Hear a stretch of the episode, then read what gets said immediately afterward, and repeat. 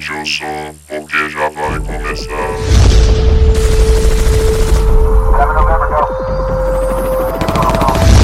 Distopia.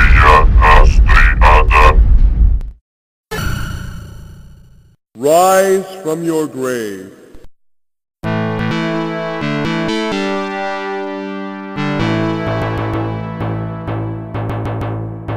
Olá, ouvintes! Bem-vindos a mais um podcast do Distopia Rastreada. Aqui quem fala é Beethoven Sattler. E, cara, eu sinto falta dos passwords. Fala galera, aqui quem fala é a Laile. E eu tenho certeza que saindo daqui eu não vou dormir, eu vou pegar algum videogame, eu vou jogar alguma coisa, certeza. E meu nome é Celso Affini e não existe jogo difícil, você que jogou pouco. Olha só, Ó, poética entrada, hein, bicho?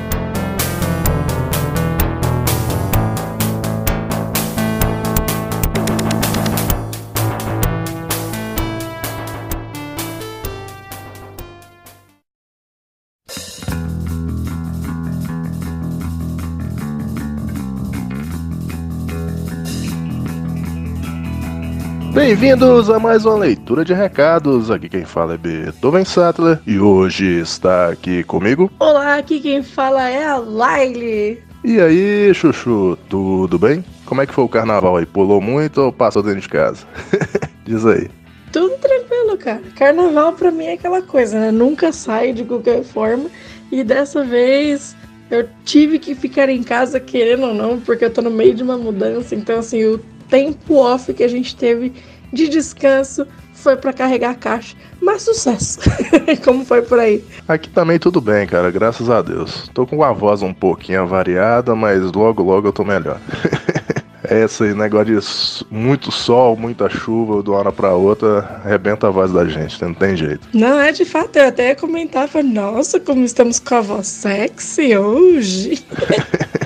Então, cara, nosso último episódio foi episódio 88, Yu Yu Hakusho Live Action. Foi um episódio divertidíssimo, cara, porque a gente não abordou só o live action, né? A gente falou também do mangá, do anime. Então a gente fez um apanhadão aí sobre a série, foi bem bacana. Foi de fato um episódio excelente, tanto de gravar, quanto de ouvir, quanto de recordar os momentos tipo, da infância assistindo e tudo mais. Foi bom demais. E a edição tá sempre muito foda. Mas já cansei de falar, né? Porque eu sou suspeita, porque eu acho a edição daqui foda. E você que ainda não ouviu, cara, eu te indico a ver a série antes e depois ver o episódio, porque a gente sempre destrincha de cabo a rabo o assunto, né? A gente não deixa as coisas no meio do caminho ali. Então tem spoiler, hein? Esteja avisado. E nesse ano de 2024, o Distopia Rastreado finalmente se tornou quinzenal. Ou seja, teremos dois episódios por mês, olha aí, divididos em entrevista e episódio regular.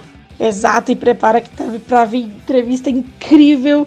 E assim, assim como os entrevistados já também são fantásticos. Então, se você não ouviu, também corre lá e dá o seu amor nos nossos episódios de entrevista. Então siga o Distopia aí pra você não perder nada esse ano, hein? Fiquem ligados.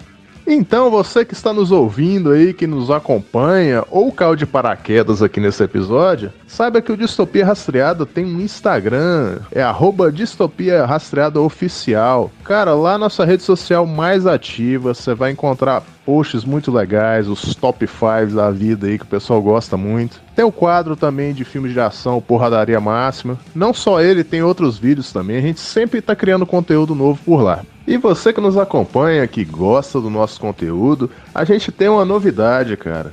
Você pode apoiar a gente de duas formas.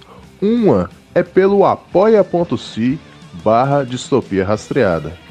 Ou pelo nosso Pix, que é nosso e-mail, apoiadr.hotmail.com. O que você achar mais prático, cara? Você pode apoiar a gente a partir de dois reais, que já vai fazer uma diferença gigantesca pra gente. Então cola com a gente aí, cara, quanto mais apoio a gente tiver, mais conteúdo bacana a gente vai estar fazendo. Então fiquem agora com o episódio 89, entrevista com Celso Affini do Defenestrando Jogos. Então, até a próxima. Valeu! É isso aí, bom episódio e até a próxima. Valeu!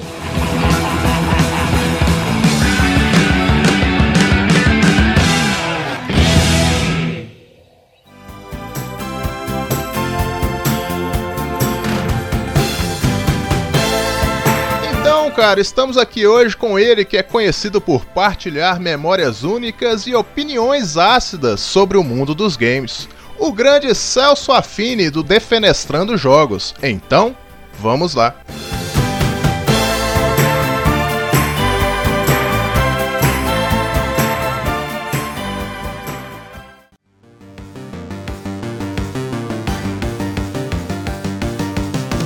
Então, Celso, bem-vindo, cara, ao Distopia Rastreada. Uma satisfação grande estar com você aqui hoje.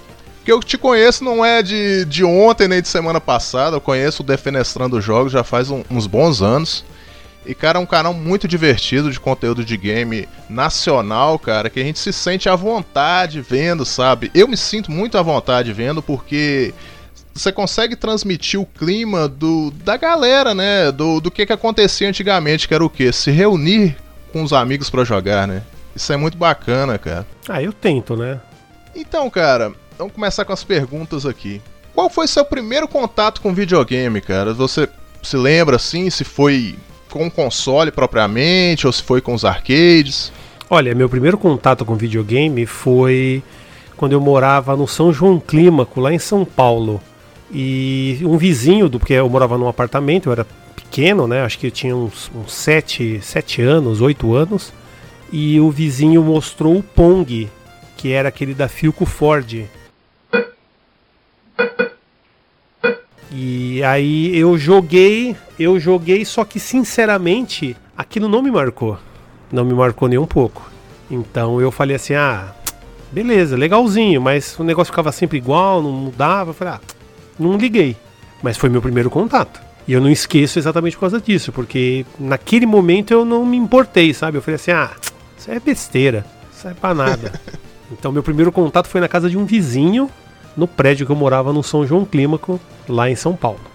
Cara, esse console eu só vi por foto, nunca vi ele ao vivo, né? Uhum. Mas ele era tipo um quadradão de madeira com dois botões, parecendo aqueles botão de fogão, né, cara? Uns Isso. negócios bem das antigas mesmo. É, na verdade botão de rádio, porque na verdade por isso que era com Ford. A Ford fazia a, vamos dizer assim, a carenagem, fazia a estrutura, né, o, a carcaça, e a Filco colocava os botões e o, a tecnologia.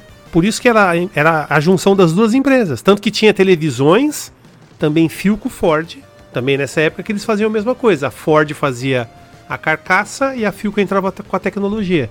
Porque na época a gente tem que lembrar, nessa época tinha reserva de mercado. Então, para as empresas poderem fazer qualquer tipo de produto no Brasil, elas tinham que ser representadas por uma empresa nacional. Então era assim que acontecia. Era muito bacana. Então, seu primeiro console, Celso, é, foi o Atari? Foi o Mega Drive? Qual que foi? Foi o Atari.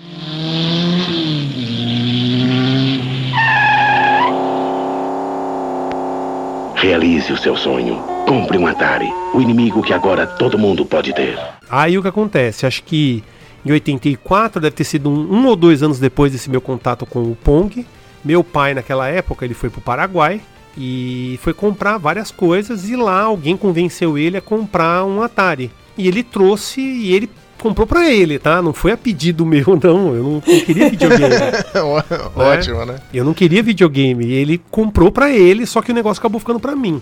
E nesse mesmo ano que eu, ganhei- que eu ganhei o Atari, um tio meu me levou pro, pro antigo fliperama, né? Que tinha ali na Silva Bueno, que era na- do lado da Banca Sol, que era um sebo, né? Uma banca de jornal com sebo. E esse fliperama não chamava fliperama, né? Era casa de jogos. E eu me senti todo um adulto, assim, né? Por ir até lá e falar, nossa, né? Os adultos lá, meu tio fumando, eu achando que eu já tava. Eu era um pirralho, né? De um pirralhinho lá de 8 anos, lá, achando que eu era muito adulto. Mas o Atari foi o primeiro e minha primeira experiência com o fliperama também foi no mesmo ano. Então ali foi começou a mesma coisa. Foi bom você levantar isso aí porque antes dos consoles, a galera ia nos arcades, só que antes dos arcades existiam as máquinas de pinball, né, cara? De pinball. Sim, é o Você fliperama. chegou a ter contato com pinball? Tive, mas foi posterior, né? Porque o que chamava mais atenção eram os jogos eletrônicos, né? Quando a gente via Polyposition, é, aquele Traverse USA, que acho que no NES é conhecido como Zip Racer, Comando, esses jogos chamavam muito mais atenção do que jogo de bolinha que a gente. Bem, eu era muito moleque e aquilo, de- de- sabe, demandava uma, uma habilidade que eu não tinha, então eu não colocava mais ficha ali. Então eu só joguei alguns anos depois, comecei a apreciar. Mas eu vi essas máquinas. A maioria dos fliperamas tinha os pinballs de um lado e máquinas eletrônicas de outro, né? Geralmente assim. Eu conheci várias máquinas da época também, Titan, né? Aquelas Titan, Rockman, Rally, eu joguei todas no fliperama, né? Aqui na Baixada, né? Então, quando eu vinha de, de passar é, férias aqui, tinha esse fliperama e tinha essas máquinas. E era sensacional, aquelas vozes gravadas eletronicamente, umas vozes todas robóticas, era fantástico. O pessoal que tá ouvindo hoje em dia, que é mais novo, eles não vão ter essa referência, mas naquela época, meados de anos 80, 90, quem frequentava fliperamas e arcades eram adultos, né? Ou jovens adultos, né? Não era um local assim para criança frequentar, né? Isso, isso mesmo, isso, era isso mesmo. Porque na verdade o fliperama era um ambiente para adultos, geralmente é, era de encontros, né? O pessoal se encontrava. Tanto que fazendo algumas pesquisas, conversando com alguns amigos, durante a ditadura, o fliperama era um ponto pro pessoal que era meio contra a ditadura, né? Tanto que uma, um dos preconceitos do fliperama, de ser um lugar que a maioria das mães, pais, avós não queriam que os, a molecada fosse, era devido a isso também. Só que aí foi mudando, né? Porque aí os, as máquinas começaram a aparecer em bares, padaria, e aí começou o negócio do viciado. Né? Isso é uma coisa que tem muito a ver com isso também. Nessa época eu lembro muito bem das, do surgimento das locadoras de games, né? Que nunca era só locadoras de games, né? Era sempre barra alguma coisa, né? Barra sorveteria, Sim, barra locadora de vídeo também. sim, era assim mesmo. Teve um boom muito grande, né? E eu percebi as crianças começaram a frequentar esse lugar, né? Que era a locadora de games, né? Se tornou um lugar mais familiar, digamos assim. É, eu acho que as locadoras, né, começaram a se tornar mais familiares, né? As locadoras de jogos. Os fliperamas, acho que mais no shopping, né? Nos shoppings, nesses parques, assim, de diversão, essas coisas, ele tinha esse aspecto mais, mais bonzinho, mais bonito, né? Mas não era uma realidade em todo lugar, né? O fliperama sempre teve uma carga negativa, né? Onde residia muito preconceito até, né? Porque quem ia pro fliperama tava, tinha que lidar com pivete, trombadinha, é, viciado. Era sempre alguma coisa negativa. O fliperama nunca foi visto com bons olhos, a não ser, como eu falei, num shopping, em um parque de diversões, quando tinha alguma máquina, né?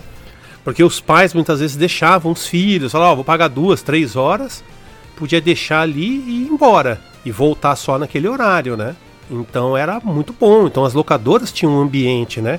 E lembrando também, né? Nada contra, mas naquela época as moças, né? As garotas, as mulheres a gente não via com frequência no fliperama, né? Década de 80. Agora, década de 90 eu já vi bastante, tanto que eu levava minhas irmãs no fliperama, né? Eu nunca tive nenhum tipo de preconceito pra mim. Era meu point, então falava, minhas irmãs, ó, vou sair, querem junto? Vamos no fliperama? E tinha em São Paulo, na Paulista, tinha uns fliperamas chamados Sport Arcade, que era maravilhoso, era um, assim, um dos melhores fliperamas que teve na cidade. E aí eu levava minhas irmãs junto com os amigos, a gente ia de Brasília, parava na calçada, tomamos multa, só fazia doideira, mas jogava fliperama, e todo mundo, e era tipo...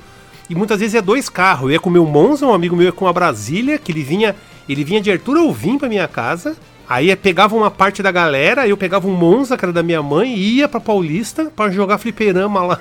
Era sensacional. É, exatamente. Se eu ia sozinha fazer qualquer coisa relacionada a videogame, que eu sempre gostei muito, me tiravam de perto, falavam que não era coisa de menino e tudo mais. Então eu só conseguia ir quando eu ia com meus primos. Aí sim, aí a coisa fluía.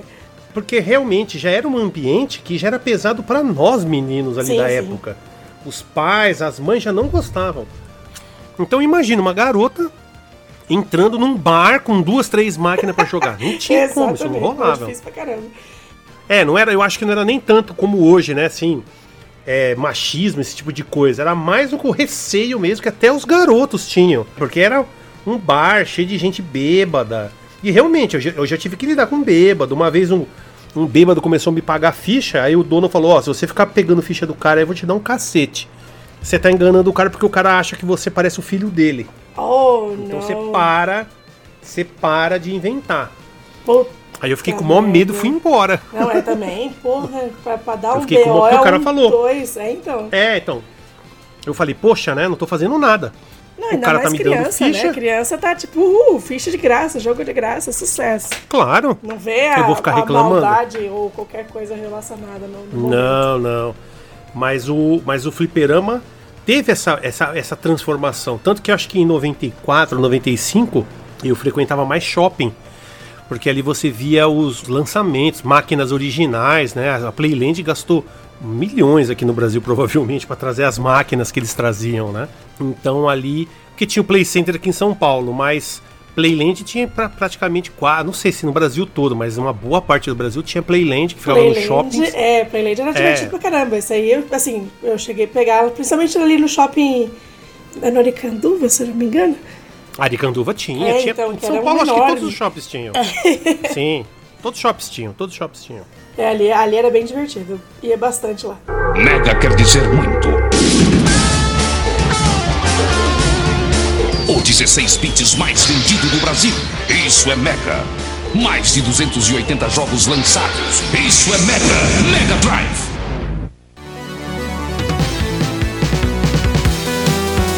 Surgiu a paixão pelo Mega Drive, cara? Olha, assim, da mesma forma que surgiu pelo Atari e pelo PlayStation, foi console, foi um dos consoles que eu mais joguei, né? Não é por nada especial, né? É porque era um console que eu tive, que eu quis muito, então eu joguei demais ele, entendeu? Assim como o Atari. O Atari, se for ver assim, nos meus consoles favoritos, seria Atari, o Mega Drive e depois o PlayStation. Sendo que agora eu, eu não votaria nem em, em consoles, eu já iria direto para PC. Porque no PC eu consigo jogar tudo. Então, pra mim já seria esses quatro, assim, hoje, encabeçando, assim, né? Mas o Mega Drive, a paixão pelo Mega Drive foi pela impossibilidade de ter outros consoles, que a maioria, né? Só, ninguém podia ter dois consoles, porque assim, se você tinha, sei lá, o Neo Geo, ninguém sabia. Se você tinha um Super Nintendo, todo mundo era seu amigo. Se você tinha esse Mega Drive, talvez as pessoas iam ser suas amigas, porque tinha um Super Nintendo, então as pessoas preferiam jogar Super Nintendo, ainda mais que tinha o Street Fighter, saiu um ano antes. Então, tinha várias tretas, né? E, e essas tretas de console, pra mim, já vieram antes, desde o Master System, né? Desde o Master System eu já sofria com isso, entendeu? É, sempre teve panelinhas, né? Essa é. Não, não é, não é, acho que não era panelinha, sabe?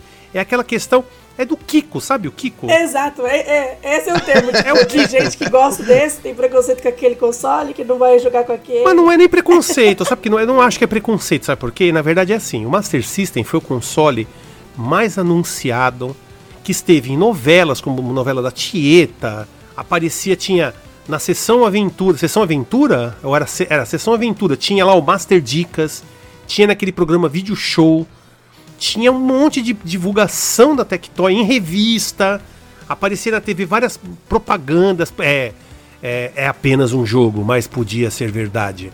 E com uma voz de um narrador assim super, sabe? Oh. Então, então o que acontece? Videogame, o pessoal fala assim, o pessoal, ah, videogame é caro. Então, videogame ainda é caro, mas não como na década de 80 e 90. Porque eu trabalhei na Playtronic. E o Zelda, em 94, custava 125 reais. E o salário mínimo era 70. Então você imagina, hoje seria você pagar tipo, é, sei lá, 1.700 reais no jogo. E é muito caro, era um salário um pouco a mais, né? Então, por isso que eu falo, os jogos já es- estabeleceram. Então, voltando, para não perder a- o foco. Naquela época, Master System era muito mais caro. Então tinha os clones, como Phantom System, Famiclones, né? Phantom System, Turbo Game. Então, muitas vezes o pai, a mãe não conseguia comprar aquele videogame, compravam mais baratinho. Que era divertido, tinha jogos muito bons. NES, meus, tem jogos assim incríveis. Mas o moleque via um monte de propaganda, ele queria o Master. Estamos sendo atacados. Usem as pistolas Light Phaser, os óculos 3D e boa sorte.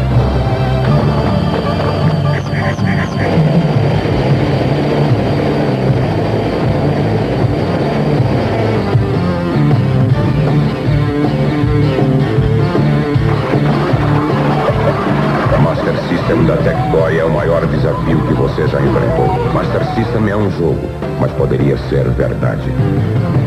Então, eu mesmo, eu tive o Master System em 1990. E eu era um cara, tipo, que as pessoas. Eu, eu lembro do primeiro dia de aula, acho que era na sexta, não, sexta, sétima série. Eu sentei assim numa cadeira, sentou um rapaz perto de mim, o Ricardo, não vou nem falar o nome, o sobrenome dele, só o primeiro nome. E ele falou que, pô, a gente conversou um pouquinho, depois ele falou: que console você tem? Eu falei, ah, eu tenho o Master System. Ele falou, ah, eu tenho o Phantom. Então você não pode sentar perto de mim. Porque você é inimigo. Meu Tá Deus. entendendo? E ele deixou claro que eu não podia ir na casa dele, não podia chegar nem perto da casa dele. Tá entendendo? Ele deixou claro assim, ó, você não chegue perto da minha casa. Tanto que depois, quando eu tive o Mega e ele teve o Mega, aí a gente virou amigo, na oitava série. aí podia, aí podia.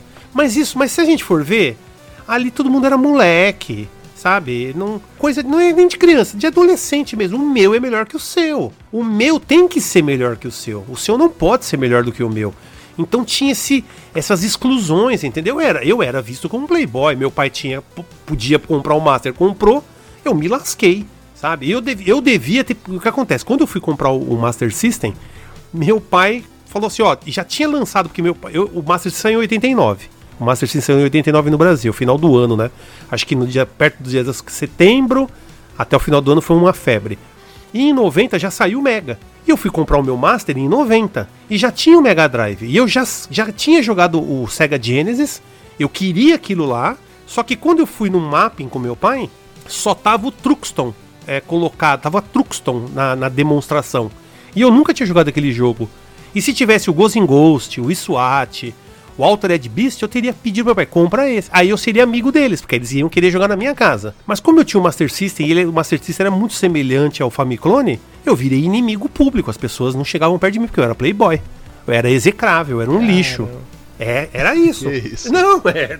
Eu tô falando a verdade. Aquelas adaptações famosas de jogo da TV Colosso, Chapolin, é, Turma da Mônica, isso era jogo do Master, não Master era? System, exatamente. Tinha um jogo, As Férias do Pica-Pau, que era no Mega, mas também era uma porcaria.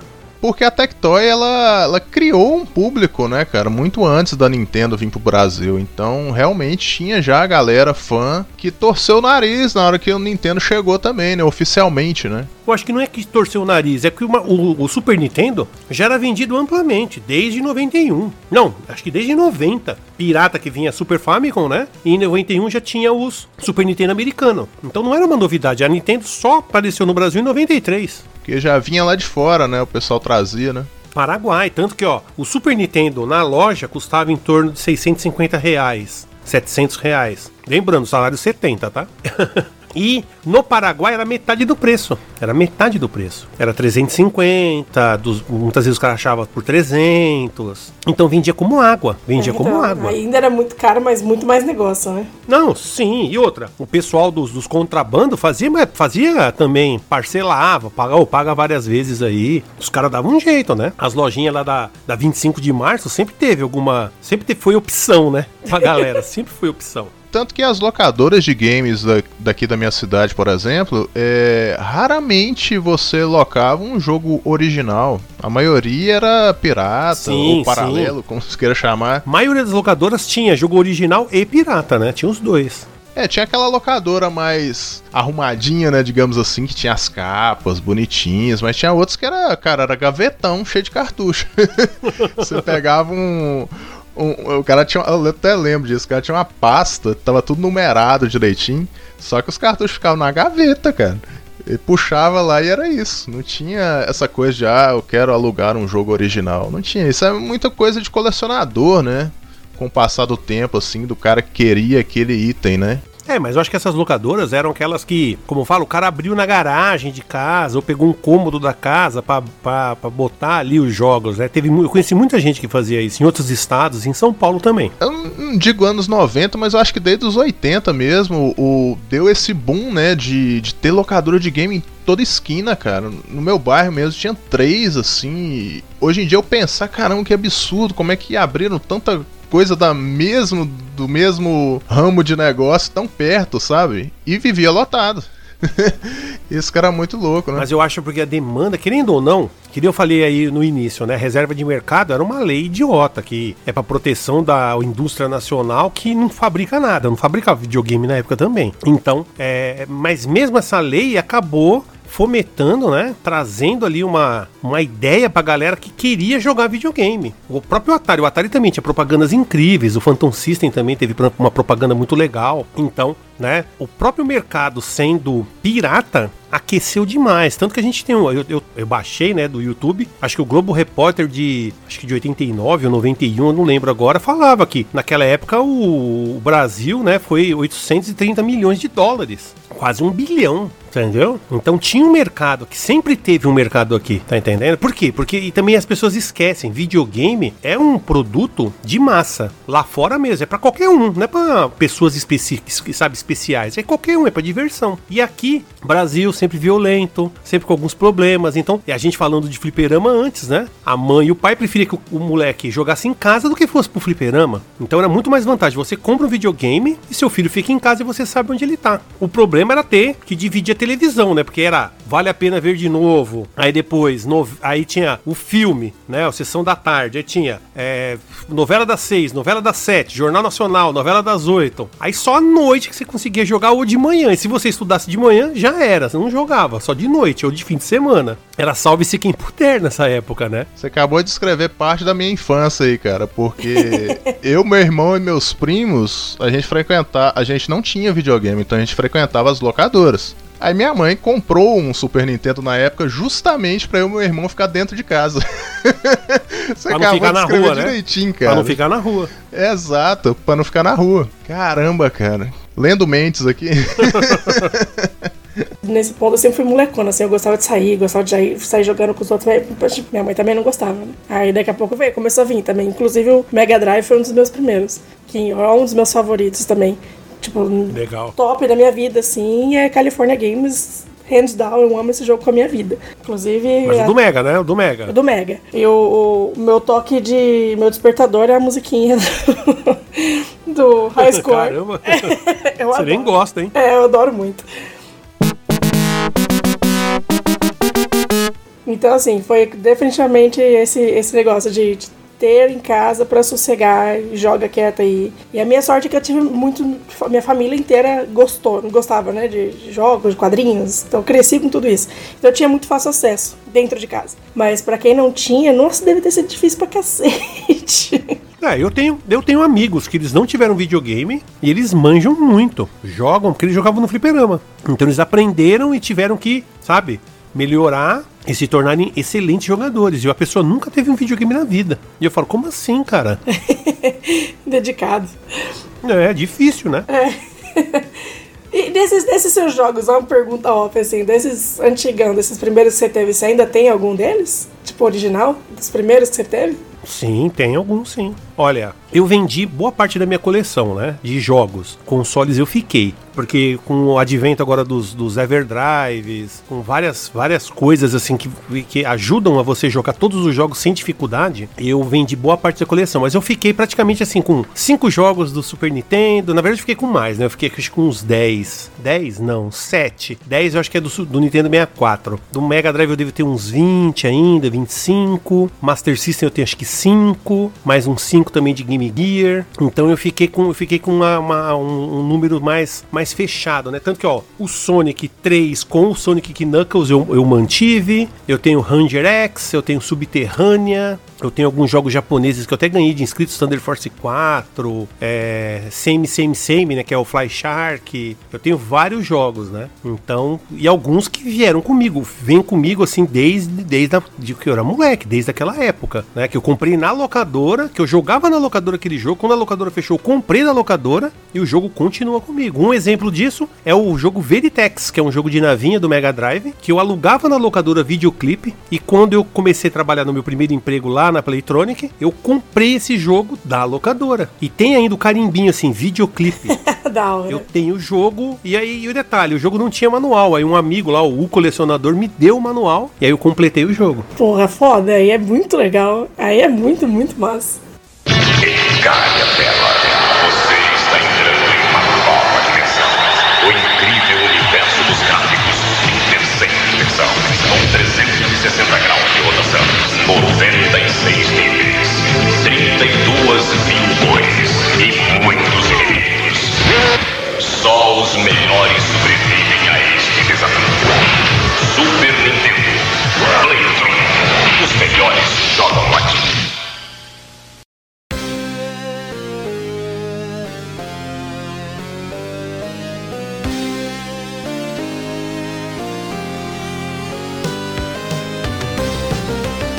Então, Celso, minha próxima pergunta aqui, cara, envolve o mágico ano de 1992. Então, cara, conte aí pra gente como foi ser funcionário da Nintendo, cara. Como é que foi essa história aí? 92 não, 93. Ah, então eu li errado, foi mal. 93, 93. Porque na verdade o que acontece? Você não leu errado. A, a notícia, né, pra poder trabalhar na empresa foi em 92. Mas eu só fui trabalhar em 93, entendeu? Que foi quando a Nintendo foi oficialmente lançada no Brasil. Que era uma Joy Venture, né? Era a união da Gradiente com a estrela representando a Nintendo. Só assim pra Nintendo entrar no Brasil, né? Mas foi algo totalmente por acaso, né? Meu pai, assim, até o dia que ele faleceu, ele odiava videogame, achava aquilo tudo uma merda. Sempre deixou claro que era tudo um horrível, que ele achava tudo aquilo uma porcaria. Então, quando ele viu essa notícia no jornal, ele falou: Ó, vai lá, vagabundo, vê se você joga e vai ganhar dinheiro fazendo o que você gosta. E aí ele me fez ir lá no negócio, ele me foi comigo lá na estação Armênia. Aí eu fiz as entrevistas e eles pedindo pra gente esperar, porque tinha um treinamento, tinha toda uma questão, né? Então eu fui é, chamado e aí eu fui pro. Eu lembro assim, e o detalhe, nessa época eu era ceguista, né? Porque lembra que eu falei na escola, né? Os moleques já falavam: Ó, vou sair de perto de mim, aí você tem mais você tem que sair de perto de mim que você é inimigo. Eu lembro do Luciano, tinha um colega meu da escola que ele ia na locadora comigo, pegava Shinobi, ele é, no NES tem contra. Muito melhor, joga de dois, dá tiro, tem arma. O cara ia lá só pra me azucrinar, sabe? O cara chato, por isso que eu falo. Eu virei ceguista de, no ódio, na base do ódio. Porque Por depois. É, por encheção de saco dos outros. Porque se os caras falassem, ó, vamos jogar na minha casa, eu teria ido. Mas os caras não queriam que eu fosse jogar na casa deles. Eles não queriam nem ir na minha. Então era, sabe, horrível. Eu, eu vivi uma situação de merda, sabe? Mas bem, e aí, lá na Nintendo, eu lembro que fiz as entrevistas, até chamei um amigo, eu falei, ô, vê se você participa também, né? Quem sabe você chamar, trabalha lá também. Que ele gostava de. Quem não gostava de games, né? Naquela época, tu tava uma molecada, muita molecada adorava, né? E aí, eu lembro que ah, eu fui um dia, meu pai falou: você vai sozinho agora e você volta sozinho, né? Eu falei, não, beleza, pai, já sei ir voltar. Aí ele, não, firmeza. Aí eu fui. Quando eu cheguei lá, a recrutadora falou: ó, nós vamos agora pra Chácara Cablim, que é ali na região de Santo Amaro. Aí a gente foi, chegou lá, era o, o, a- o prédio da Gradiente. E aí, quando eu entrei no corredor, que tinha um corredor principal assim, quando a gente foi entrando, tinha um Mário segurando a bandeira do Brasil. Nessa hora, eu pensei em ir embora. Eu falei assim, puta, eu vou embora. Eu tô entrando no. Que diabo? é O Mario? Não, jamais. Jamais, vou embora. Só que eu falei assim, putz, mas tem um porém. Eu tinha meus 16 anos, minha mãe me mimou pra caramba, então eu era um bunda mole, não sabia andar de um, não sabia fazer nada. Eu falei, mas como eu vou embora? Eu não sei, voltar. Se eu soubesse onde saiu o ônibus Parque Dom Pedro, beleza. Aqui em São Paulo, se você vai pro Parque Dom Pedro, dali você vai pra qualquer lugar. mas eu não sabia. Então o que, que eu falei? Então eu vou ficar. Eu vou ficar. E aí teve um treinamento, teve assim um passaram um vídeo onde os caras deschavavam o Sega CD. Sega CD muito lento, tecnologia de CD nunca vai ser usado para jogos. Porque quem que vai esperar 3 segundos, 4 segundos para um carregamento de jogos? Não, isso não existe. Quem dera eles soubessem que o PlayStation ia ter jogo que ia ficar um minuto carregando lá pra você jogar o King of Fighters, né? Quem, quem dera essa Nintendo soubesse disso, que as pessoas não estavam nem aí. Eu espero um minuto, mas eu jogo. Não pago ficha.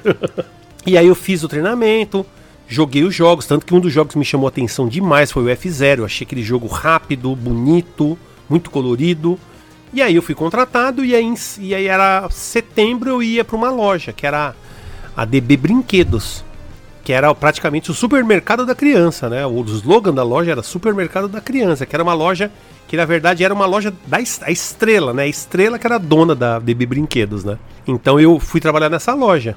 Então vocês imaginam, eu era pago, eu era, o meu cargo não era registrado, mas era um contrato temporário, que fica na carteira de trabalho também. Era um, um- um contrato de três meses. Então, setembro, outubro. Não, era, desculpa, outubro, novembro e dezembro. Era três meses. Então, comecei finalzinho de setembro. Foi o treinamento, outubro eu comecei. E aí, eu fiz esses três meses lá na loja. Então, meu cargo era demonstrador. Eu era demonstrador. Eu ficava jogando quando as pessoas vinham, tinham dúvida, eu tirava as dúvidas. Ah, tem tantas. É, possível 16 mil cores simultâneas. Não, tinha 16 mil cores com 256 simultâneas. Mod 7 que faz o zoom, gira a tela. Você tinha que explicar isso. Mas que cliente você tinha que explicar um negócio desse? Nenhum. Então eu ficava jogando videogame. Eu era pago pra ficar jogando videogame em loja. Emprego dos É o sonhos, né? sonho de todo adolescente. Então imagina como foi o ano de 93. Caramba, fantástico, né, cara? Massa. Gonçal, já vai jogar Super Nintendo? Calma, Dolores, eu já vou te dar atenção. Calma nada, é só Super Nintendo, Super Nintendo, Super Nintendo. E comigo nada. Relaxa, amor. Você sabe que eu te amo. Ama nada. Antes você dizia que eu era a sua vida. Sei, Dolores. É que agora eu tenho 346 vidas. Super Nintendo, sensações incríveis, desafios inigualáveis, games antológicos. Salve, sabe que quando o Timote vem aqui, ele não fica jogando Super Nintendo não, bobão. Bobão? É Nintendo ou nada.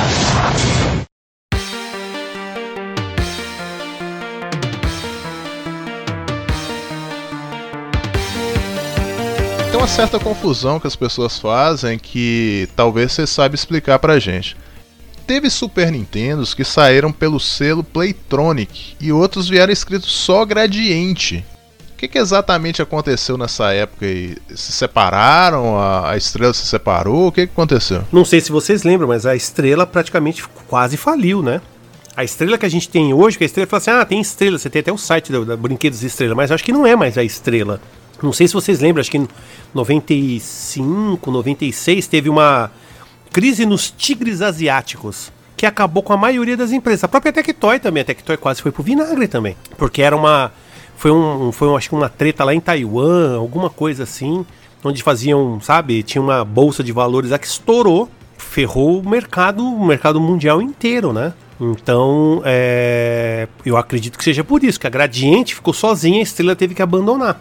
Tanto que o próprio Nintendo 64, o GBA, né, o Game Boy Advanced, eram todos feitos apenas pela Gradiente. Então, por isso que aconteceu. E o Super Nintendo também, né? Ele teve ainda uma, uma época, né, que ele foi ele foi bem lançado no Brasil, né? Então tem gente que encontra dessa forma aí o Super Nintendo. Que, que no fim das contas é o mesmo Super Nintendo, né? Ele só tá com o nomezinho ali diferente, né?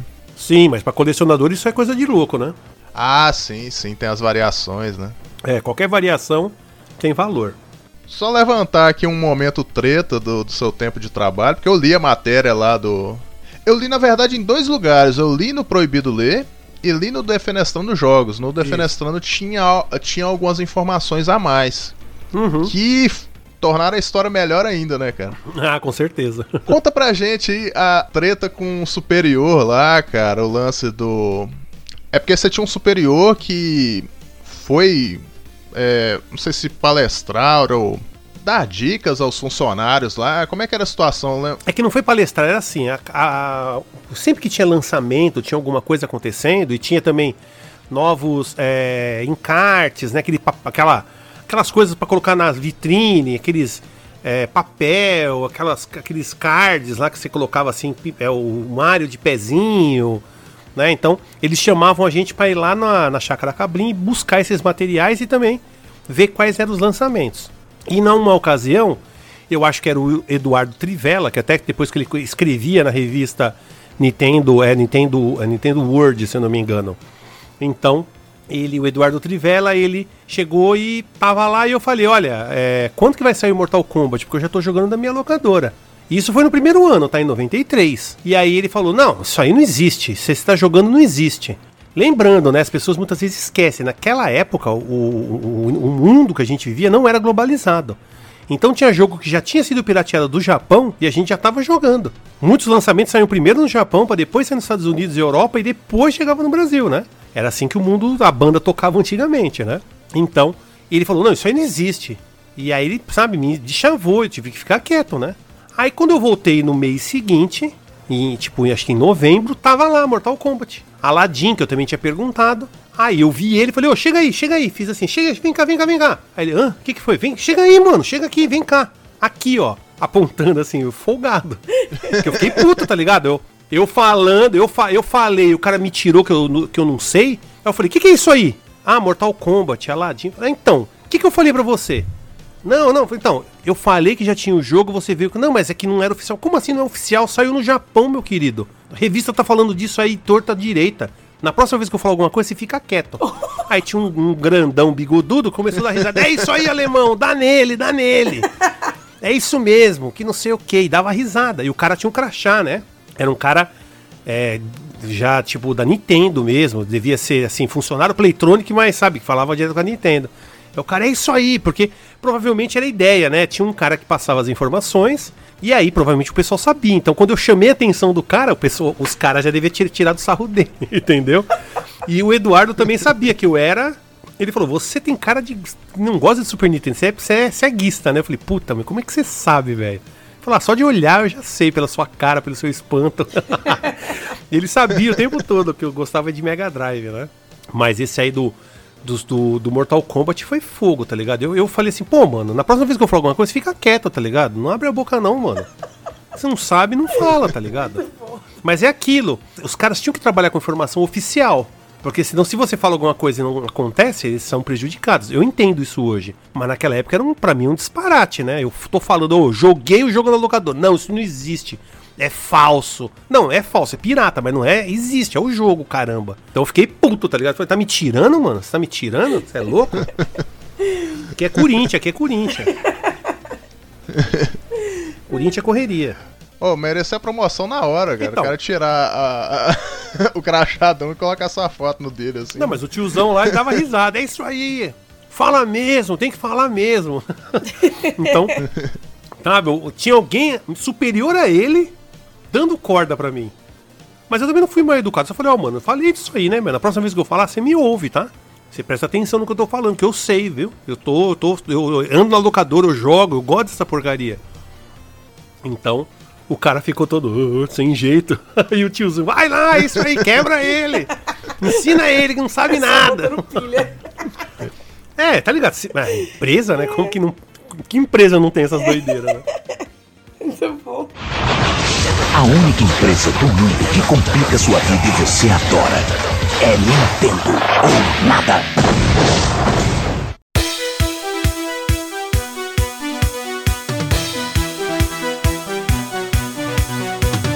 Você chegou a guardar algum item daquela época? Celso, algum boné, camiseta? Camiseta eu tenho ainda. Eu tenho alguns é, itens, né? Que eram de mostruário, né? Que era. Eu tenho aquele Mario que fica de pé. Eu tenho uma Samus, a Super Metroid. Eu tenho também uma. Um negocinho que você põe, sabe? aquele- Quando você tem a prateleira, você coloca o negócio, fica na prateleira e fica assim, Super Nintendo. Eu tenho muito material promocional. em- É, encartes, é, coisinha assim que ele entrega, ó, vai, saiu o Game Boy, então tinha um papelzinho que era um Game Boy, você abria, tinha, você ia abrindo, né? Era dobrado, né? Várias dobras. Aí você viu os jogos que iam lançado, do NES também eu tenho algo assim. Então era, eu tenho muito material daquela época. Nossa, que deve vir de, de nego te encher o saco querendo comprar, não deve ser brincadeira, né? Direto. Ah, o próprio manual, né? Porque eu, ti- eu recebi um manual de treinamento da Nintendo. E teve gente falou, ah, tira a cópia aí e vende. Falei, jamais, mano. Falei assim, o bagulho eu que fiz, acha que eu vou te dar uma cópia daquilo que eu vivi? Se liga, mano. Se liga. Não tem, assim, se a gente for ver, não tem um valor. Não tem como eu falar assim, ah, isso aqui te vale tanto. Não tem esse valor. Tá entendendo? Eu não venderia por valor nenhum. Aí eu falo assim, eu quero milhões. Se eu for assim, não, você quer comprar? Beleza, milhões. Um milhão pra cima. Pra gente começar a conversar. É foda, né? Complicado. Não, é, muita gente que coleciona é, quer porque, por ter, né? Isso é foda. E tem coisa que é o que você falou, é, tipo, foi sua história, seu momento, você passou por aquilo, vai, é um valor mais da sua memória, do, seu- do que você passou, daquilo que você tem pra você, do que pelo valor em si. Então isso vale muito. Exatamente. Tanto que teve uma- um grupo, que é um grupo só do pessoal da, que, assim, que gosta de Playtronic e tal. Eles me colocaram e um cara ficou insistindo. Não, me vende esse bagulho, faz um cheque. Falei, mas jamais, mano. É minha história. O cara, é, eu vou te bloquear porque você é um ignorante. Eu falei, mano, eu não vou te vender o bagulho. Não importa me bloquear, você pode chorar o quanto você quiser, mano. Nunca que você vai ver vendendo esse bagulho, velho. Tanto que eu falei assim, só tinha eu de demonstrador? Não. Tinha, em São Paulo tinha, se não me engano, 26 ou 27 demonstradores. Cadê os outros caras? E é o que eu falo. Que eu até fiz vídeo, assim, recente, até sobre isso. Que no Brasil, o videogame não é aceito socialmente. Até hoje, não é. Por que, que essa galera que viveu aquela época não fala disso? Porque se você procurar aqui, quem trabalhou na Playtronic ali como demonstrador, você não vai encontrar. Eu lembro da galera. Tinha uma galera lá que não gostava de videogame. Eles só faziam pra ganhar dinheiro. Era só o job, né? É, só o trabalho. E acabou. Cadê os outros caras, tá ligado? Tá entendendo? Eu com 47 anos falando de videogame, muita gente fala, esse cara é um idiota, tá ligado? Esse cara não tem vida. Primeira coisa que as pessoas pensam é, puta, o cara jogando videogame com 47 anos, que merda. Tá entendendo? É um, é um já julgamento. É como eu falei, não é social. Agora, se eu tivesse com um monte de cerveja, bêbado que nem um gambá, gastei 500 pau em, em cerveja, eh, sei lá, original. Aí eu sou demais, eu sou o cara. Gastei 500 pau em videogame. Nossa, que loser, vacilão. Transou? Não transa, né? Você não transa. É isso que a gente ouve.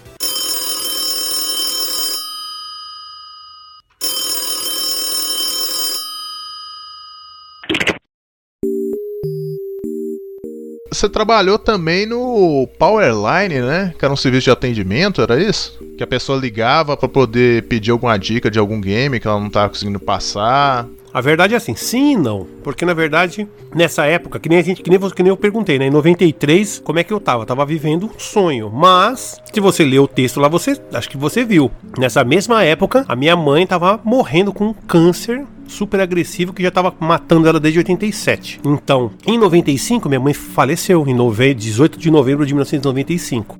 Eu tava me formando no terceiro colegial. E aí, no final do ano, me chamaram pra trabalhar lá.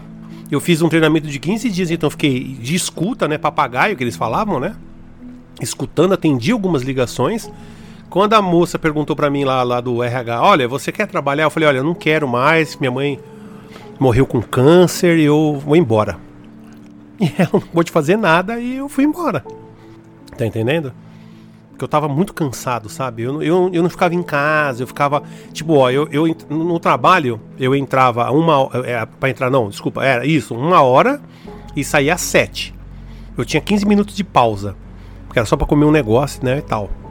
Só que eu não ia embora às 7 horas, eu ficava até a loja fechar, 10 horas, 10 e meia da noite. Por quê? Porque eu não queria voltar pra minha casa. Porque eu ia ver todo aquele sofrimento, aquela dor. Então, então esse meu trampo lá na, na- nesse setor, né, na Powerline, eu peguei algumas ligações, eu vi algumas coisas, mas eu não fiquei muito tempo, fiquei só 15 dias. Mas tive uma pequena experiência, sabe? Não vou dizer que também eu trabalhei, trabalhei, mas eu fiz uns atendimentos e eu vi algumas ligações.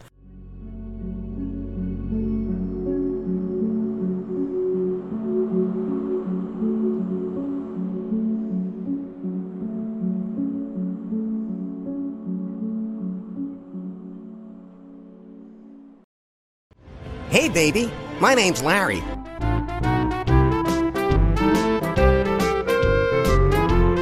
Celso, então depois desse período você parou de trabalhar na área? Você chegou a ser convidado pra alguma revista pra poder escrever na época? Não, não, eu fui trabalhar numa metalúrgica.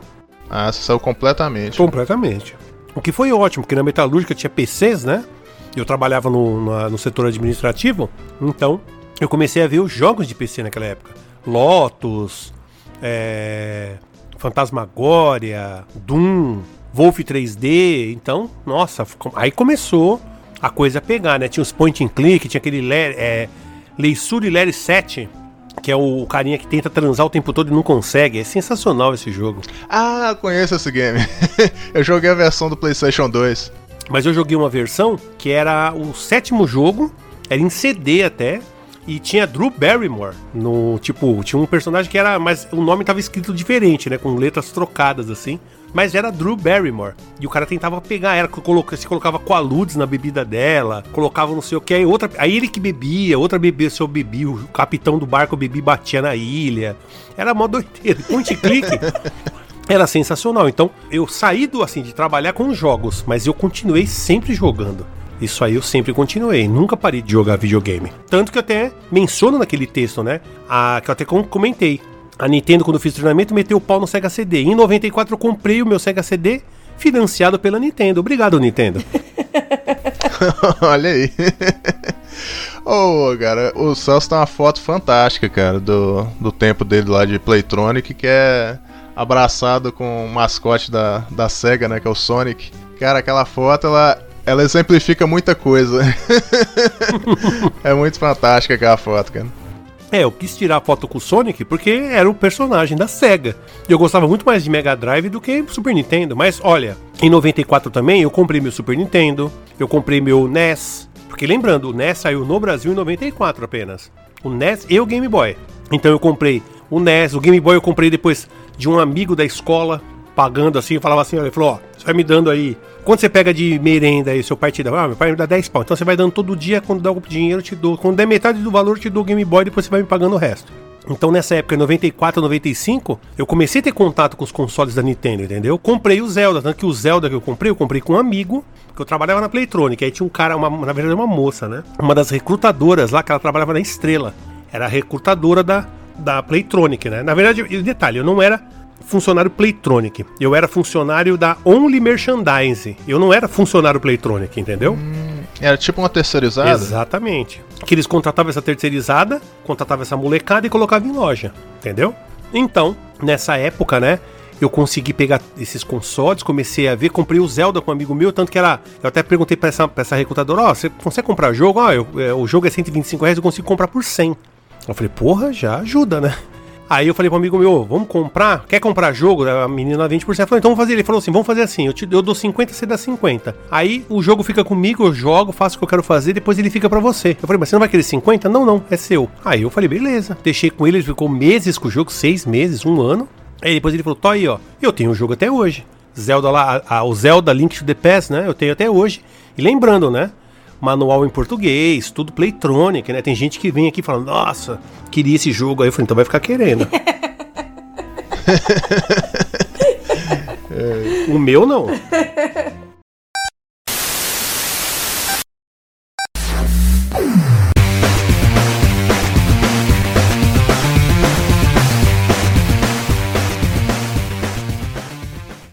Ô Celso, agora a gente vai dar um saltinho no tempo aí e te perguntar quando surgiu o Defenestrando Jogos. Olha, o Defenestrando Jogos surgiu em 2011, porque eu já tive a ideia de criar o canal ali em 2010, que foi mais ou menos assim, eu dava aula, eu fui professor né, durante um bom tempo, e em 2010 eu dando aula para a turma da melhor idade na Microlins, lá na, no bairro da Saúde, eu falei assim, caramba, né, eu estou ensinando Windows aqui para meus alunos, falando para eles, olha, janela, né, você vai usar o Windows, é tradução de, você traduz como janela, porque vocês vão abrir várias janelas, vocês vão poder trabalhar em multitarefas, né, explicando para eles.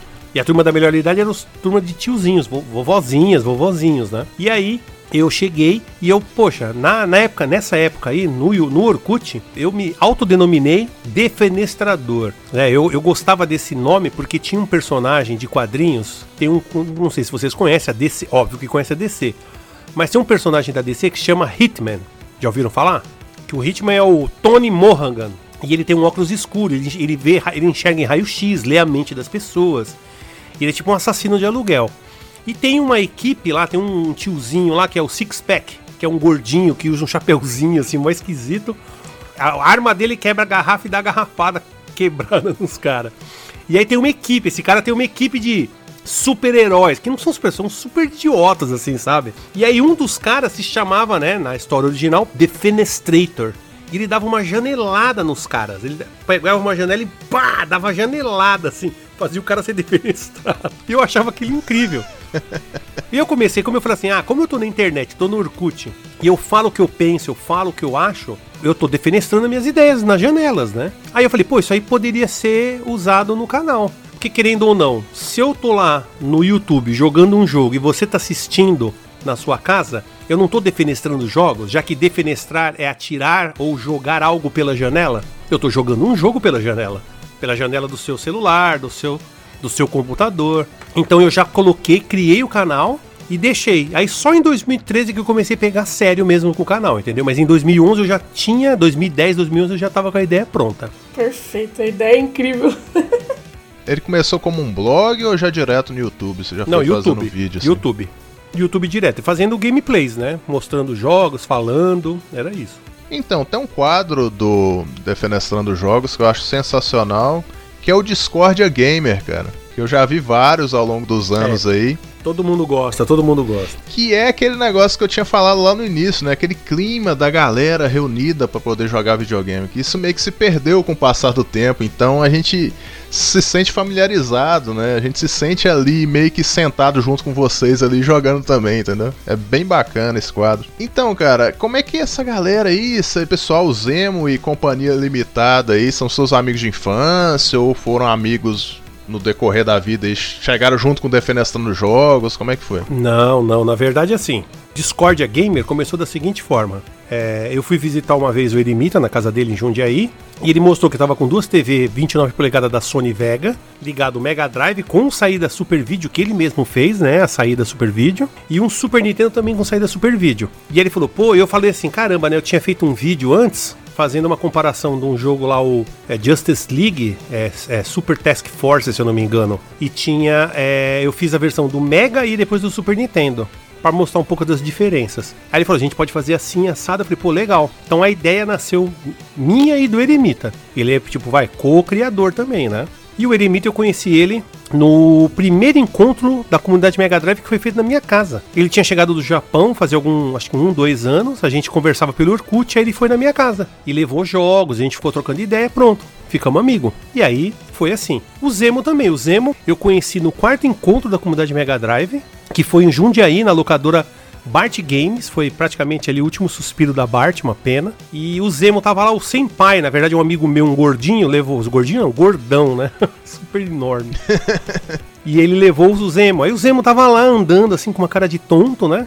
Aí eu olhei pra minha irmã assim e falei: Caramba, Thaís, o cara parece o Lopan, mano. Ela, caramba, pode crer. Aventureiros do Bairro Proibido. Eu falei, é. Aí eu falei assim, pô, eu vou chegar nele lá e vou falar, né? Que ele parece o Lopan. E eu, puta, sem noção nenhuma. Devia ser, ô, qual o seu nome, né? E eu cheguei, cara, minha irmã e eu tava falando ali, ser igualzinho o Lopan, mano. Aí ele, uma honra. Pô, eu falei, posso chamar você de Lopan? Ele, é uma honra, é uma honra. Aí pronto, aí começamos a conversar, trocar ideia. E tanto que. Aí o que acontece? A ideia pro Discord foi ficando melhor, porque naquela noite que a gente. O que acontece? Esse encontro foi em Jundiaí. Eu consegui um hotel ali no centro de Jundiaí a gente pra dormir, né? E o Zemo, o Senpai ia ficar lá. E ele colocou o Zemo porque tinha um cara que não foi. Então o Zemo ficou no lugar do cara o Senpai bancou lá o, o a, a pernoite do Zemo. Aí a gente tava lá e tava passando aquele Resident Evil. Acho que era o Resident Evil 2. Aí o Zemo virou e falou assim: É, essa Alice aí ela faz parte do jogo. Nossa, pra quê? A minha irmã. Hã? Você é louco? O que você tá falando? Não, essa personagem aí tem no jogo. Hã? Cê- na- E o detalhe, naquela época era 2G. A internet era 2G. Ela pegou, foi lá na internet, baixou os bagulho aqui, ó, a mina não é. Ela falou: quer apostar ele? Tá postado então. Ele não apostou nada, sabe? Ele só falou: tá postado. Você tá apostando, então tá postado. Que ela falou, ela falou que ela apostaria o, o fiofó dela. Caramba. Ele falou: tá postado, tá Isso é postado. ter certeza, né? E aí, é, e o Zemo, e o, e o detalhe, daquele jeito, o Zemo sempre calmo e a Thaís toda ah, nervosa, pirando. E aí, ela pegou, tá aqui, ele. Ela, agora você não sei, não, eu não apostei nada, você que apostou aí, você que falou, eu não falei nada, só falei, se você tá apostando, tá apostado. Ligeiro. E ele, não, você é um mentiroso, você não sei o que. E aí pronto, aí a gente ficou amigo. Tá entendendo? Através da Discord surgiu a amizade. Bacana. Muito bom, é, faz todo sentido. As pessoas têm que discordar mais, têm que ter ideias diferentes, é o normal da vida, pô. E é bacana que o vídeo de vocês sempre não é aquele vídeo que a galera tá com a opinião viciada, sabe? Só pra elogiar. Não, a galera senta o pau mesmo e fala, não, o jogo é por causa disso aqui que eu gostei e tal, aponta algum as diferenças, né? O porquê que gostou, não a Thaís, que né? não. A Thaís, é, eu, eu gosto porque é Mega Drive, pro Mega Drive é superior. Às vezes alguém fica pistola mesmo, fica até o Celso mesmo. Não, cara, pera aí, ele vai argumenta o porquê e tal. Tem até um vídeo lá do do Fatal Fury, Fatal Fury, Uhum. Que cara, o cara fala lá como é que é, é, gostei do detalhamento do jogo. Aí o pessoal fica tipo, que pera aí, o que que é detalhamento do jogo, né? É, a gente ficava, que diabo de conversa é essa que você tá falando aí? Que que é isso, mano? Detalhamento? Que diabo é isso? Inventou uma expressão ali pra justificar, né? É, só pra defender o Super Nintendo, você inventa aí que, ah, de, de- que detalhamento? Não dá pra jogar essa porcaria, e agora? a gente tem que, né, zoar, né? É isso que pega em alguns jogos do Super Nintendo, esse esse atraso, né? Às vezes tinha um gráfico muito bacana do game e tal, aquele atrativo do gráfico, mas você ia jogar, o jogo era meio travadão mesmo, dava uns. Tipo Fatal Fury mesmo, ele, ele acontecia isso, Mortal Kombat 1 acontecia isso muito também. Eu não sei se é, se é dos primeiros jogos de 91, 92 que dava isso. Porque jogos ali a partir de 95 é mais raro de você ver esse, esse tipo de problema, né? Os jogos já eram mais fluidos, né? Mas 95 o Super NES já tava morto, enterrado, né? Não aqui no Brasil, mas no resto do mundo, 94 já tinha, já tinha saído do Playstation. Então ali o pessoal, e também tem essa, né? O final da vida do console é quando saem os melhores jogos, né? Tanto que o Fatal Fury Special eu já acho muito bom, do Super Nintendo. Eu tenho a versão do Special. É, o Special, ele é, ele é. Acho que é o terceiro, não é? Não, não é o terceiro. Ele é- seria um. Seria a versão tipo Champion Edition do Fatal Fury 2. Só de exemplo de jogos, assim, que eu acho sensacional do, do Super Nintendo, assim, lá do final da vida útil, é o Wide Guns, que até hoje é um jogo muito fluido, muito bonito. Só com certeza já deve ter jogado, né? Com certeza, com certeza. Joguei bastante. Que é dificílimo de ser achado original, porque. É caro. Até, até o piratinha dele é difícil. É caro, né? É um dos mais caros aí. Eu acho que até mais que o Sunset Riders, né? Que é outro também que o pessoal é alucinado, assim. Eu tenho o Sunset ter, né? Riders original na caixinha da locadora. Que eu peguei da locadora. Aí sim, aí. É, cara, locadora, eu tenho uma raiva danada do, de algumas locadoras que fecharam, porque das duas, uma. Ou eu não tinha dinheiro pra comprar o jogo, ou o cara não me avisava que, que ia vender, cara. Porque quando finalmente eu tive o dinheiro pra poder comprar alguma coisa, ele tinha vendido a coleção toda. E vendeu, tipo assim, baratíssimo, sabe? Tipo, pra desfazer mesmo, né? Engraçado que eu tenho alguns, mas é porque eu comprei de terceiros, né? Eu acabei reconhecendo assim, eu falei, pera aí, isso aqui era da locadora do meu bairro. Pela marquinha, né? Então, mas é que eu fui mais carudo que você, tá ligado? Eu, quando trabalhei o primeiro ano na, na Playtronic, aquele final de ano, eu peguei os três salários, né? Porque eu ganhei por três meses três salários, que eu acho que dava uns 97 reais, 98 reais. Era um pouquinho mais que o salário mínimo, sabe? Da época. E lembrando, né? Em 93 para 94 já era aquela URV, né? Unidade Real de Valor. Que em 94 virou o real. O plano real já começou antes, né? Com o RV. Então eu recebi acho que 90 URVs, 98 URVs. Então eu juntei, cheguei na locadora e falei pro cara, ó, você não quer me vender esses jogos? Aí ele, ah, o pessoal aluga ainda, não sei o que, papapá, papapá. Aí eu tirei, né, os 200 e pouco, quase 200 e poucos reais. Falei, tá aqui, ó, eu quero pegar os jogos. Não, escolhe lá, pega, Caramba, pega tal, tal, tal jogo, pode pegar mais. Aí fui pegando, coloquei na, coloquei assim, falou, pode levar tudo. chamou o cara na chincha, filho. Eu vou levar. Eu coloquei todo o dinheiro lá eu- e falei, e aí? Aí não, beleza, tchau, pode levar. E aí tinha uma outra locadora também, que ela foi fechando. E eu fui comprando, que nem o Sunset Riders, é, o King of Dragons, Knights of the Round, o Battletoads em Battle Manics, Caramba, o. Contra 3 e o Mortal Kombat 2. Eu comprei todos esses jogos aí na época, da locadora.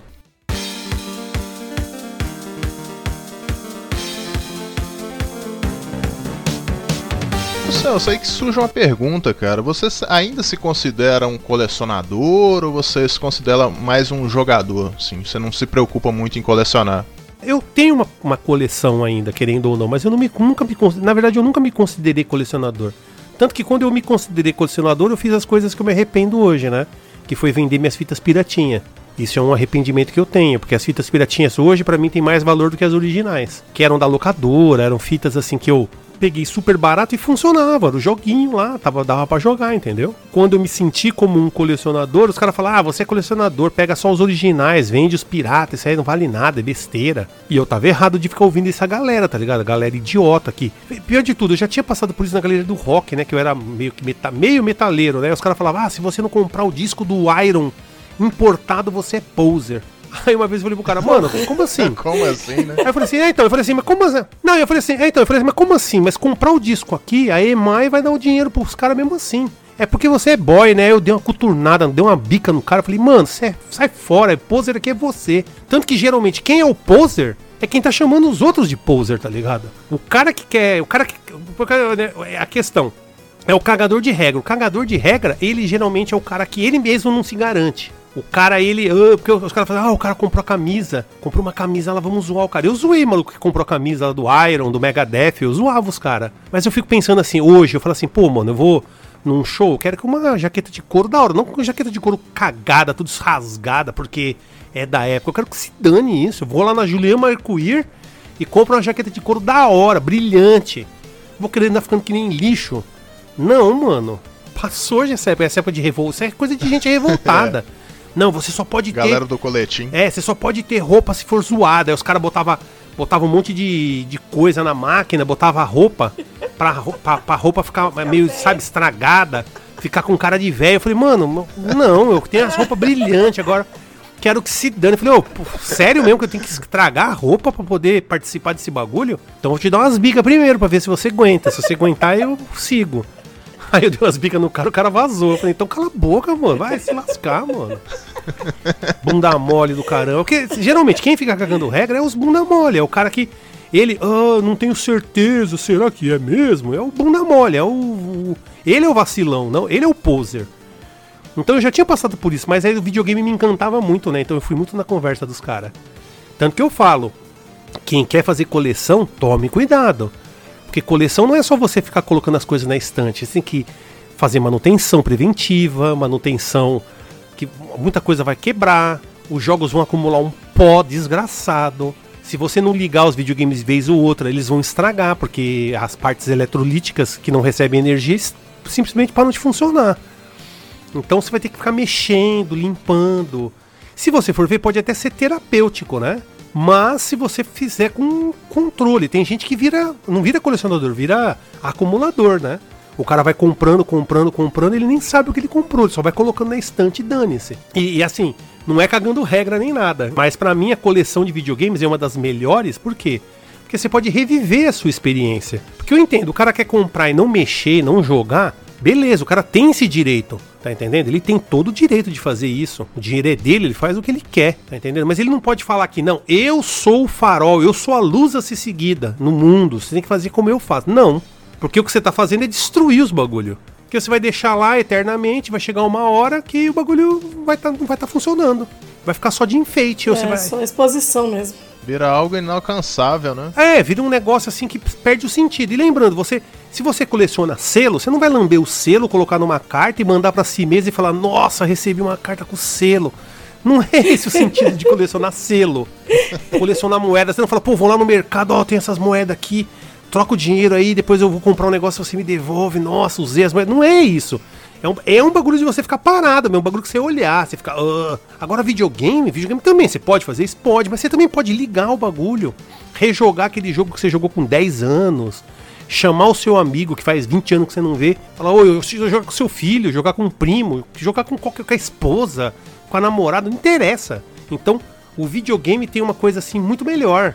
E também outra coisa, né? Videogame, assim, se a gente for comparar com coleções, não é das coleções mais caras, dependendo de como você coleciona, né? Porque tem quem coleciona carro, imagina você colecionar carro. Você tem que ter um galpão, você tem que ter um mecânico, você tem que ter peças.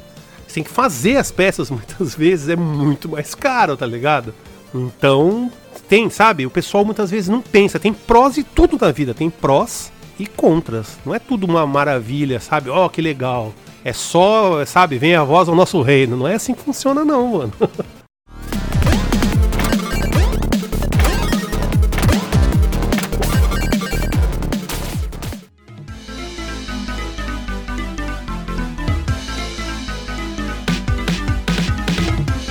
Então, só você também tem acompanhado, cara, um movimento aí bem peculiar nos últimos anos, que é o seguinte: tem saído jogos novos para consoles antigos. Por exemplo, é, saiu para Mega Drive esse ano o Phantom Gear e o Aster Bros.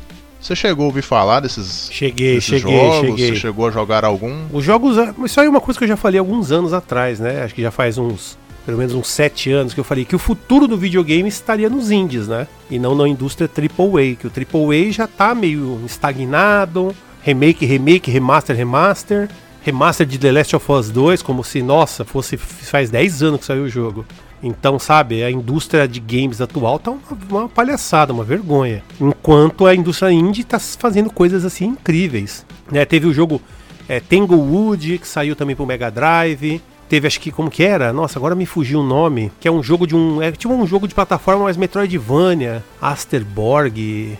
Puta, eu não, eu não me lembro. Demons of Asterborg. Que é um jogo maravilhoso né? Porque se a gente for ver a, a, a, o indie, né, do Mega Drive é muito forte, do NES também é muito forte. Super NES é pouco, né? Tem muito daqueles Mario Kazooie. Pouco, é mais Mario Kazooie, né? Os caras ficam fazendo aqueles Mario que é impossível você terminar sem ficar pingando em um monte de tartaruga, um monte de doideira lá. Puta bagulho chato do caramba. Né? Puta, eu acho Eles chato. Até chegaram a lançar pro Switch, né? Um. É, o Mario Maker. Mario, Mario Maker, Maker. Mario Maker, sim, sim. Tanto que é por isso que a Nintendo falou, ó, não faz mais esse jogo, senão a gente vai meter processo causa disso, tá ligado?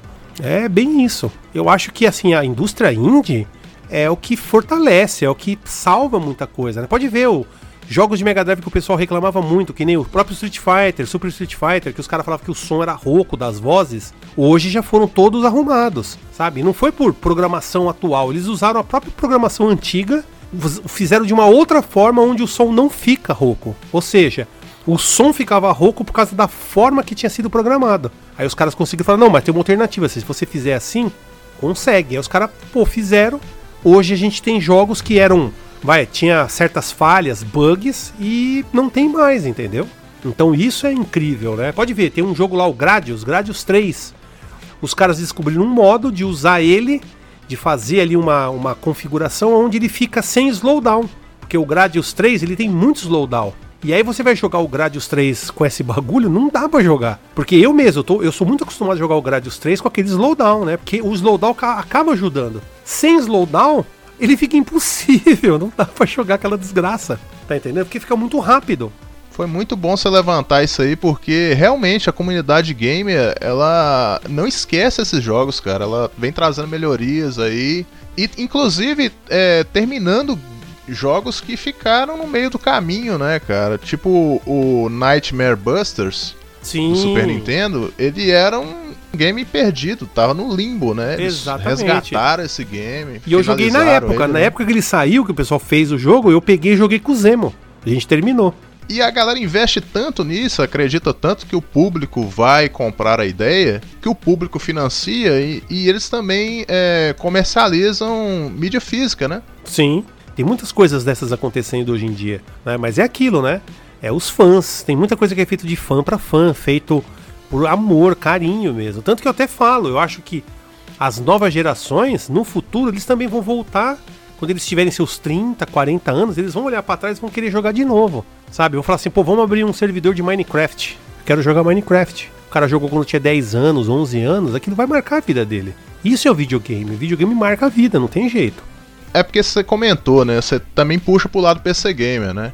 Sim. Você joga jogos atuais do, do tipo esses jogos MF Morph online, esses RPG online, ou você procura mais coisa indie? Não, eu jogo, jogo muita coisa. Que nem, ó, essa semana mesmo, eu tava jogando Dark Souls. O remaster, né? Eu já tinha platinado, eu já tinha platinado a versão normal, já tinha platinado o remaster. Aí eu vi uma forma lá de você estourar mais almas, né? Fazer tipo um. Fazer uma duplica. Du, dupe, né? Fazer o dupe. Então dá pra, dá pra estourar 999 almas. Aí eu fiz vários personagens, pedi pro meu sobrinho, ó, de- de- joga essas armas pra mim aí, essas armaduras, e eu tô montando os personagens. E eu falo, eu jogo Dark Souls pra poder meio que relaxar. Quando eu tô nervoso, eu jogo Dark Souls. Quando eu tô Cara, nervoso, porque eu é um jogo jogo Dark Souls. difícil É demais. difícil pra É cacete. É o nada. Battletoads da, da nova geração aí. É nada, é nada. Eu, eu, sinceramente, olha, aquela frase que eu falei no início: não existe jogo difícil, você que jogou pouco. Fato, Por é quê? justo. Porque se você pegar assim, ó, se você pegar o Ghosts and Ghost, ou melhor, Ghost and Goblins, que é o primeiro, é o jogo do cemitério. Nossa, dificílimo. Então, você só tira pra esquerda, pra direita ou quando você pula. E você tem 5, 6 armas só. No Dark Souls você tem uma, tipo, 70 armas diferentes, arcos, besta, magia, é, aquelas lanças, você pode usar porrete, você pode usar espada curvada, espada japonesa, espada longa. Você tem, você pode brigar com escudo, você pode usar dois escudos e bater com os escudos, defender com o escudo. Você tem uma opção assim de build que daquele jogo antigo você não tem, você só pode ir pra frente e pra trás. Você só pode ir pra esquerda e pra direita. No jogo ali você tem um mundo aberto, você tem que só saber medir a sua estamina. Fugir do inimigo quando. Não adianta ficar batendo, batendo que nem um tarado. Que nem no Ghost in Goblins. Não adianta você ficar em cima do bicho atirando. Você tinha que dar umas duas facadas na cabeça dele e pular pra trás e fugir. E depois ir lá e tacar mais duas, tacar mais três.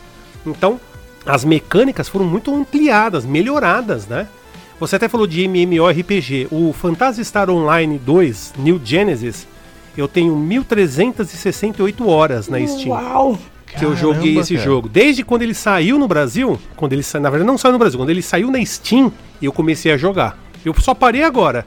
Porque o pessoal falou assim: "Ah, você não tá meio viciado, não sei o que". Eu falei: "Mano, eu posso parar a hora que eu quiser". Ah, duvido que não sei o que. Eu desinstalei e não tô jogando. já faz um bom tempo já. Pode ver, a última vez, a última vez que eu joguei foi 27 de outubro. Eu nem pretendo jogar tão cedo.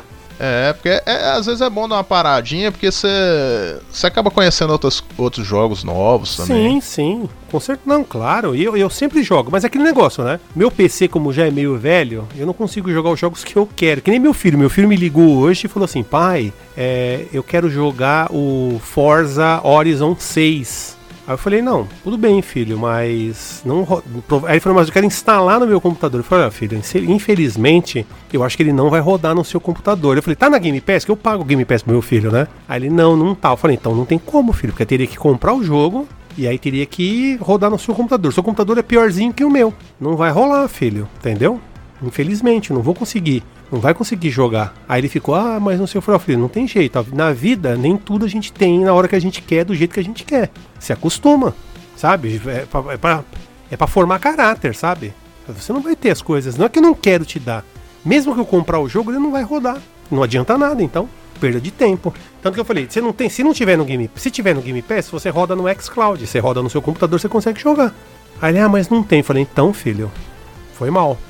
E aí ele ficou, ah, eu falei, ó, filho, infelizmente não tenho o que fazer. Então também eu jogo aquilo que eu consigo jogar, tá ligado? Eu não vou jogar também tudo que eu quero, entendeu? Mas eu mesmo, eu, eu desinstalei a maioria dos jogos grandes que eu tinha. Eu acho que eu tô só com, acho que o Seven Days to Die, Back for Blood, Darius Burst, o, o Dark Souls, De- o Dead by Daylight. Eu comprei recentemente numa promoção que teve no Humble Bundle aquele Katamari Damacy, que é uma versão que saiu pra Steam, né? Que é o Katamari que até tinha no Play 2, que é sensacional. Eu tô com acho que o Left 4 Dead, mais alguns outros jogos. Sim, tem o Pinball FX também que eu jogo bastante, que é de pinball, né? E eu coloco na minha tela grande aqui, nossa, fica muito bom pra jogar. É muito bom jogar esses pinball assim. E aí eu coloquei, aí eu tirei a maioria dos jogos assim, né? E eu falei assim, sabe o que eu vou fazer? Eu vou instalar só os indie. Aí eu tô com vários jogos aqui, 99 Vidas, Angry Video Game Nerd, Bastion, Blasphemous, Blazing Chrome, Bloodstained, Braid, é, aquele Broforce, Cave Story, eu vou jogar todos. Broforce. É, Broforce é sensacional. Sensacional. Sensacional. Ó, quando, quando eu abri a Ripley, Banho eu falei. nostalgia. Não, então, quando eu abri a Ripley, eu falei, mano, tinha que ter a Ripley. Ripley é foda, mano. O melhor personagem do Aliens, do Resgate lá é a Ripley, mano. Mulher do caramba, mano. Que, Mano, tem uma cena, não sei se vocês lembram, tem uma cena no filme que ela tá atrás daquela Milt, a menininha. Ela cai lá, ela vai no bagulho buscar a menininha. Quando ela pega a menininha, ela encontra a Alien Mãe. E aí, quando a Alien Mãe vê ela, a Alien Mãe reconhece ela também como uma ameaça. Fala, não, ela também é matriarca. Ela é mulher, ela é matriarca. Ela veio buscar a cria dela.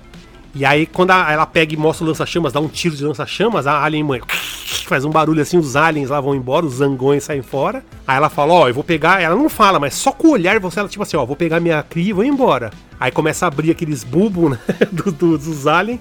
Aí ela fa- a Ripley faz uma cara, ela faz uma cara assim, é mesmo, é? E ela não fala, ela só faz assim, ah, é? Então tome fogo.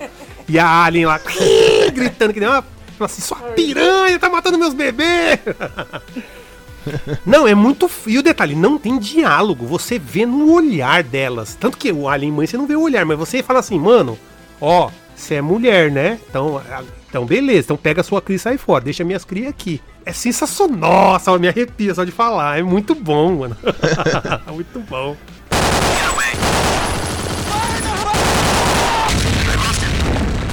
Lan House, Lan House, vixe. Lan House. Quantas vezes eu, eu saía é, fugido de madrugada fazer corujão com moleque, molecada jogar CS e voltava cedo É. pra ninguém saber. Então, mas, mas, mas foi uma geração que eu também peguei. Eu, fui, É. eu, eu trabalhei em Lan House, eu trabalhei em Lan House, eu fazia corujão com a molecada. Tanto que, ó, teve uma vez que tinha dois menininhos que eram, sabe, mais, sabe, é, não eram tão.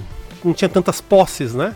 E aí um dia eles falaram assim, olha, a gente pode participar da, da- do Corujão? Aí eu falei, ó, você tem que fazer, fala pro seu pai ou vir aqui ou trazer uma autorização. Aí veio o pai dos meninos, olha, podem ficar? Eu falei, por mim pode, se você autorizar, eles podem ficar com a gente. Aí eles ficaram, aí a gente falou, vamos comprar uma pizza. Os moleques, ó, a gente não tem dinheiro. Eu falei, relaxa, a gente vai comprar. A gente comprou duas, uma de, uma de mussarela outra de calabresa. Bem simples, mas, meu, chama o rabo de pizza, coca e ficamos a noite toda. Os moleques, vocês "Meu, vocês vão pra casa? Eu fui com eles até que eles moravam perto da Lan House. Então eu também vivi Lan House, computador.